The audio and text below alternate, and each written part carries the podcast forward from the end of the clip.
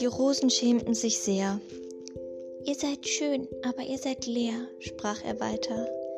Man kann nicht für euch sterben. Ein beliebiger Passant würde natürlich glauben, dass meine Rose euch ähnelt, aber sie allein ist wichtiger als ihr alle zusammen, denn ich habe sie gegossen, ich habe eine Glocke über sie gestülpt, ich habe sie mit dem Wandschirm geschützt, ich habe sie von Raupen befreit, bis auf zwei oder drei wegen der Schmetterlinge.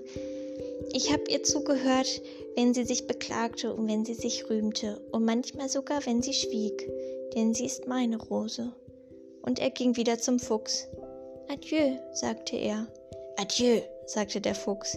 Hier ist mein Geheimnis. Es ist ganz einfach. Man sieht nur mit dem Herzen gut. Das Wesentliche ist für das Auge unsichtbar. Das Wesentliche ist für das Auge unsichtbar, wiederholte der kleine Prinz, um es sich zu merken. Die Zeit, die du deiner Rose geschenkt hast, macht deine Rose so wichtig. Die Zeit, die ich meiner Rose geschenkt habe, sagte der kleine Prinz, um es sich zu merken. Die Menschen haben diese Wahrheit vergessen, erklärte der Fuchs. Aber du darfst sie nicht vergessen. Du bist für immer für das verantwortlich, was du dir vertraut gemacht hast. Du bist für deine Rose verantwortlich. Ich bin für meine Rose verantwortlich, wiederholte der kleine Prinz, um es sich zu merken.